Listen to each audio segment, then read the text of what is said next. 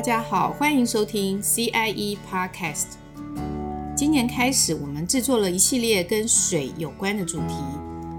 呃，希望借由认识我们的水环境而更加珍惜水资源。地球的水是循环不息的，在海洋、陆地和大气中流动。那今天这一集呢，我们特别要以在陆地流动的水资源，从它的分类特质来了解水环境当中的危机对我们的影响，还有在防灾上面的阴影。今天邀请到的是国立成功大学水利及海洋工程学系的罗伟成特聘教授。罗老师同时也是成大产业永续发展中心的主任，他执行过许多防灾计划的研究和专案。今天想要请罗老师先帮我们就是介绍说明一下，如果从那个水的资源的来源来分，好像可以分成什么地表水啊、地面水、呃、地下水、浮流水这一些名称哦。那这个地面水、地下水跟浮流水听起来很容易混淆，大概就是从这个表面，它在表面还是表面上还是下去分？老师能不能帮我们先做一个解释跟说明？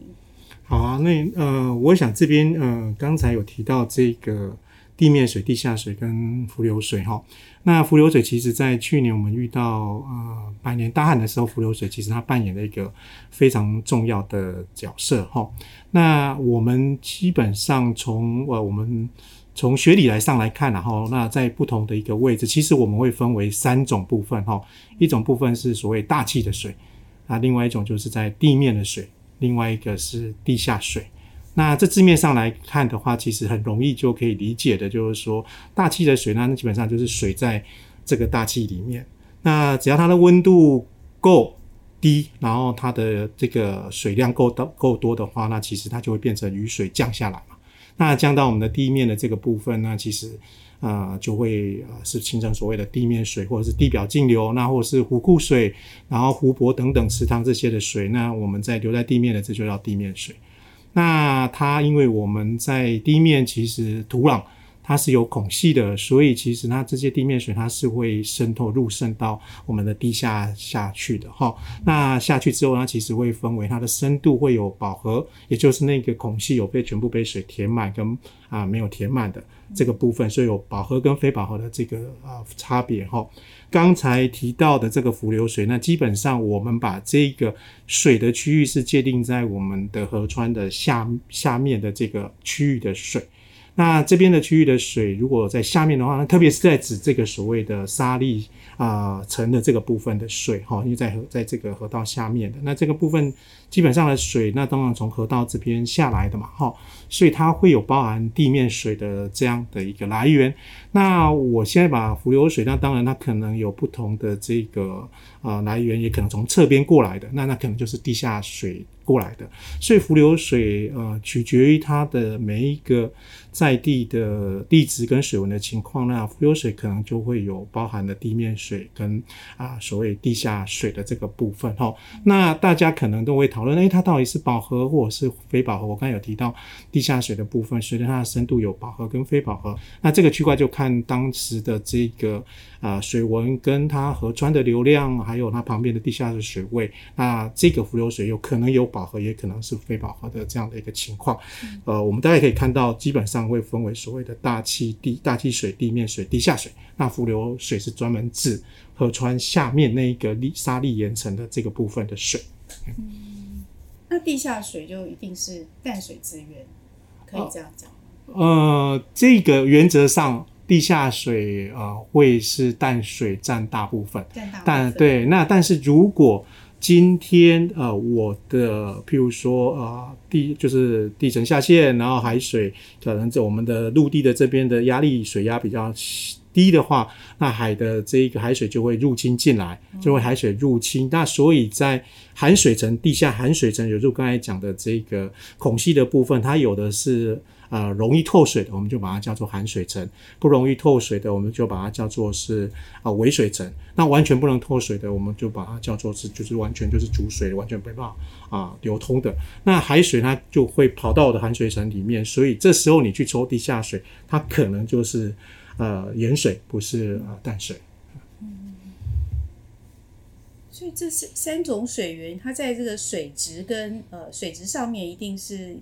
不不一样。然后，那它在这个水量的增减方面哦，以以我们台湾本岛来看，有没有各面临了什么样的要注意的这个事情或危机之类的？好，每年哈，如果各位去看，我们联合国都会有所谓的呃世界呃经济论坛，它都会出一本所谓的全球的风险的报告哈。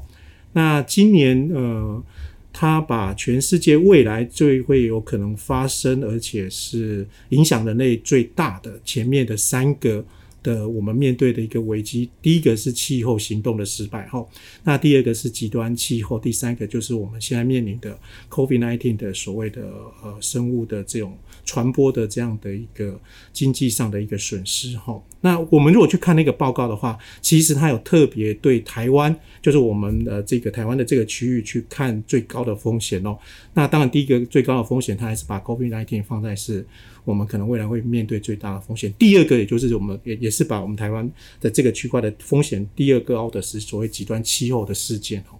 所以呃，我们未来水资源呃，如果从这样来看的话，我从天然的因素来看的话，当然是气候变迁。那气候变迁的话，那很重要就是它的降雨模式的改变哈，所以各位现在可以看到现在的一个风枯都加剧了哈，讲短延时强降雨就会让我们未来的水资源会看到的，要么就是雨更大，那要么就是我们未来会面对更枯旱。那因为雨更大，那你就会有冲刷，所以我们未来面对的水可能它的一个水质就会更浊度就会更高。那这个是呃刚才您提到的，我们如果从天然自然的这个因素哈，那当然如果说呃我们其实台湾这几年经济啊的发展相当相当的快速哈，那这些人为的这些的一个压力。那也会对我们水资源造成了一些啊、呃、不同的一个、挑战。然后第一个包含了，比如说我今天呃因为都市的开发，然后呃我需要的就是水源嘛。那那当然啊、地下水是最容易可以拿到的，那也是相对来讲是便宜的。然后那那当然这就会产生了所谓的地层下陷，那沿海地区就可能会有土壤盐化的这样的一个问题。那你地下水不是我完全都是源源不绝的，那地下水短缺对我们的农业未来其实影响也相当相当大哈。那再就是我提到的人为的开发，可能就会造成水资源的一个污染哈。那特别其实在台湾很重要的一个水的地下水的一个呃污染是我们硝酸盐，那这这个来自于很多就是农业的一个化学的肥料，还有一些生活的污水它含氮的这些的物质哈。那另外也就是说，呃，因为我们呃人为的开发，所以我现在呃水资源的一个储存，那当然相对来讲，我可以使用的土地跟方式，那它可能就相对来讲，呃，会慢慢慢慢的一个受限哈。那我想我刚才提到的这些，不管从天然跟人为的这些的一些因子哈，那可能这些都是会对我们未来。啊，水资源啊，我们必须要去面对，然后去找出我们调试的这样的一个方法来做，我们后来后续的这样的一个应。用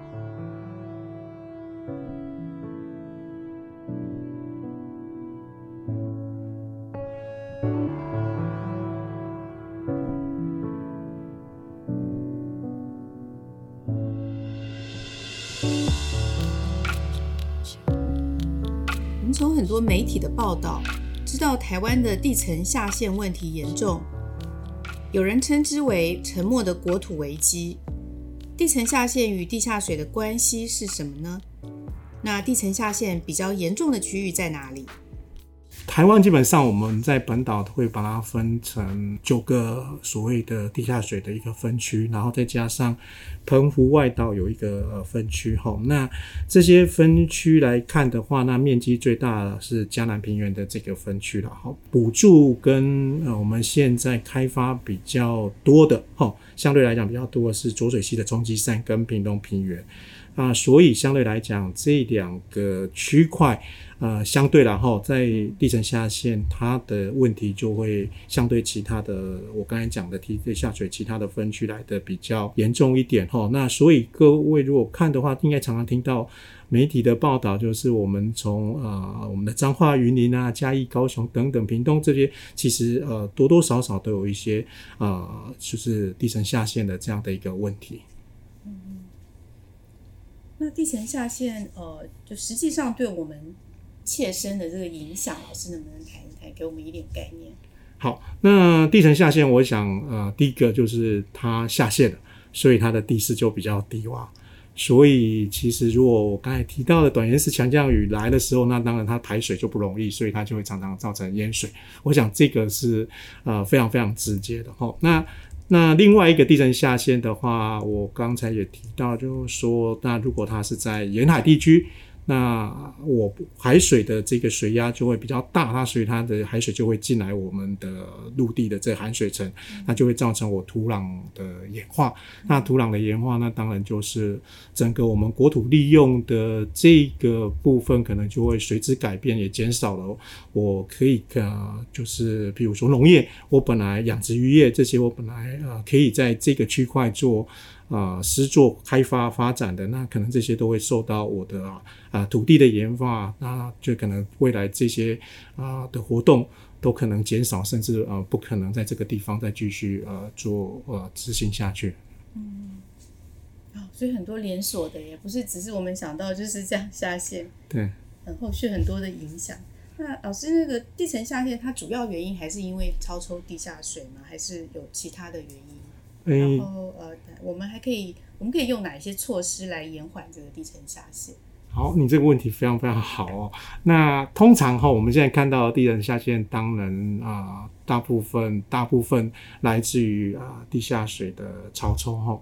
那、呃、但是呃理理论上然后我还是讲学理上，它应该会会有两个因素，一个也就是为什么它会下陷，就是我土壤受到的它的。呃，载重变大，好，那载重的变大，那当然就可能就是我都市的发展，所以我盖了很多很多的建筑物加在上面，那这个就会造成啊、我的这个土壤的载重变大，然后就会下陷。那这个是从呃第一个从学理上来看的哈。那第二个就是呃超抽，那超抽之后，因为我的水压变少了，水压变少，我的这个压力就转化到我的土壤去承受，所以就会造成我的跟刚才我第一个提到的原因，其实同样的原理，它就啊、多的载重，所以它就会下陷哈。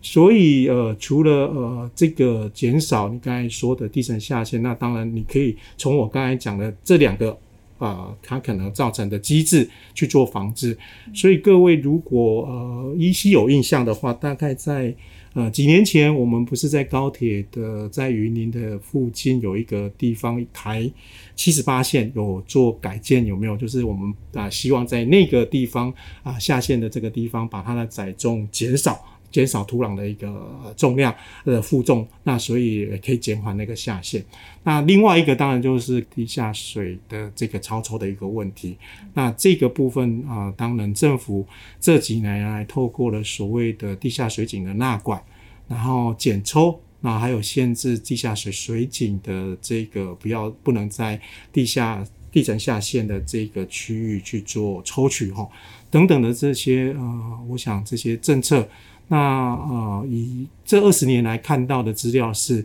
整个台湾的地层下陷的这样的显著下陷的面积，所谓显著下陷的面积，就是啊、呃，它在每一年大概三公分以上的这样的一个呈现的速度以上的这个区块哦，大概二两这二十年来大概啊、有减缓了大概啊九百平方公里。那我想这个是呃政府。那在减少地下水抽取啊，让我们整个地层下陷减缓很重要的一个呃成果了哈。嗯、那当然去年呃，现在资料还没有完全出来啊。去年因为干旱，那呃可能地下水的取用量啊、呃、可能会相对比过去来的多，所以可能啊、去年的地震下限可能。会比较呃严重一点，不过这个要等后续的数据出来，那我们可以去观察啊这些现象。那基本上透过了纳管地下水井的纳管减抽，然后还有就是限制在某些地震下限严重区域的这样的一个机制下，其实是有相对的减缓了我们的地震下限的啊改善的这样的一个速率。嗯，我不是地层下陷不可逆吗？地层下陷，呃，要看呃土质跟当地的地质的一个情况。那基本上，呃，是可以透过地下水的补助。因为我刚才讲的，呃，因为我的水变少了，水压变少了，所以我转嫁给我的土壤去承受嘛。对。那如果今天我的呃补助完之后，我的水变多了，我水压变多了，那我土壤承受的部分回来就会变成在水压这个部分。所以啊，如果说它是一个弹性。我们国呃比较学理上讲，它是可以弹性，就是说它可以再回复了这个地方，我透过地下水补助，它是可以再回复的。哎呀，嗯。通常抽地下水是为了做灌溉吗？呃，台湾大部分现在看到的资料，呃，这个区块是相对来讲比较多，当当然还是有一些。工业区工厂，它可能在自己的呃厂区里面，它会做抽取，就是因为呃你要进入厂区去做管制，其实相对来讲啊、呃、就比较啊、呃、不是那么容易，所以其实呃也是有所呃所谓的就是在工业的这个区块在做操作地下水的这个部分。嘿，刚刚讲到这些就是关于地下水的危机哈，就一个是。的超抽嘛，还有一个就是它的污染。那它的污染源，呃，老师刚刚有讲，有一些是来自产业界的，有一些是可能是家里面的废水吧，也会污染到地下水。嗯。那老师，我们怎么样去监测这个地下水的污染？目前政府的这个政策上面，呃，会怎么样去监测这个部分？呃，政府持续都有在监测，特别是在环保署。其实，呃，我的。自己目前的呃，这几个过去几年我知道的资讯是，呃，大概目前有大概四百多口的背景的。调查井的，就是背景，就是说我希望知道这边它原来本来在这个地方它的啊、呃、水质的一个情况哈、嗯。那大概有快两千口的污染调查的这个监测井哈。那这边都有去啊、呃、做水质这样的一个监测。然后基本上水质大概在地下水这个区块会分为所谓的饮用水水源的水质保护区的这样的一个标准，这是第一类。那不是这个标准的就会分成是第二类。所以其实呃，政府啊、呃，其实一持续啊、呃，一直都有在呃监测啊，我们的地下水，还有相对来讲地面水、河川水啊这些的一个水质的一个它的一个持续的一个情况。嗯，老师，那个地下水的补助哈，呃，可以透过哪一些方法来来补助？呃，好，您讲到这个补助补助的话，那我们先来看哈，那地下水基本上。啊，你如果从呃地面开始往下看的话，它一一开始你会碰到的就是所谓的它浅层的自由含水层，好，那那它当然基本上就会跟地表所连通的。那我刚才有提到所谓的微水层跟主水层哈，那这个主水层完之后会有两个主水层啊的中间那个就是所谓深层的受压的含水层。那我今天如果要做呃补助的话，那当然我要看的就是说我要补助的是在浅层的这个自由含水层，或者是深层的这个受压含水层。那浅层的自由含水层其实你就可以透过所谓的。天然的补助哈，那你可能有雨水啊，那有陂塘啊等等的这些湖泊，那其实它这些呃，就是它会入渗嘛，所以它就可以补助到浅层的自由的含水层。那当然你也可以用人工的方式，你可以盖一个所谓的人工湖哈。那现在大家一直可以听到的就是屏东的大草中人工湖，它其实基本上也兼具了地下水补助的这样的一个功能哈。那相对来讲，那深层的这个受压含水层，如果啊、你没有到呃真正在比较扇顶的部分的这个部分的话，那你可能透过啊、在地面上的它是没办法到我的深层的受压含水层哈。那这个部分你可能就要透过所谓的补助井的。呃，把水打到这个所谓的补助到深层的受压含水层，但是受压含水层其实它到比较山顶哦，也就是比较呃靠近山的那个部分，其实它也会变成所谓的跟地表是呃做连通的。那那个地方其实也是一个啊、所谓的我们可以做的地面的哈、哦、的补助的这样的一个啊区块跟区域来做直接的地面的补助。那当然就我刚才讲的，你有天然的补助，也有人工的一个补助的方式。嗯，我们一般用人工补助的的多吗？这种案例在台湾对，台湾在在在人工补助的相对来讲是比较少的，哎，都还是采用天然的方式。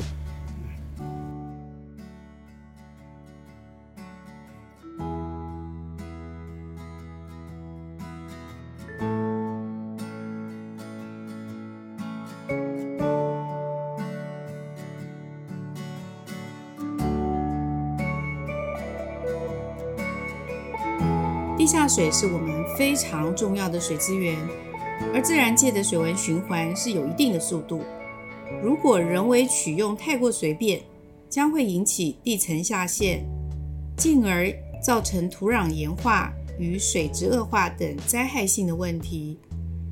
这些问题都是台湾面临的地下水危机，它会影响到住在这片国土的每一个人，是我们都必须要关心的议题。那今天的节目就到这里，下一集罗老师会进一步带我们认识水资源的防灾管理，还有哪一些的因应趋势。我们下次见喽，拜拜。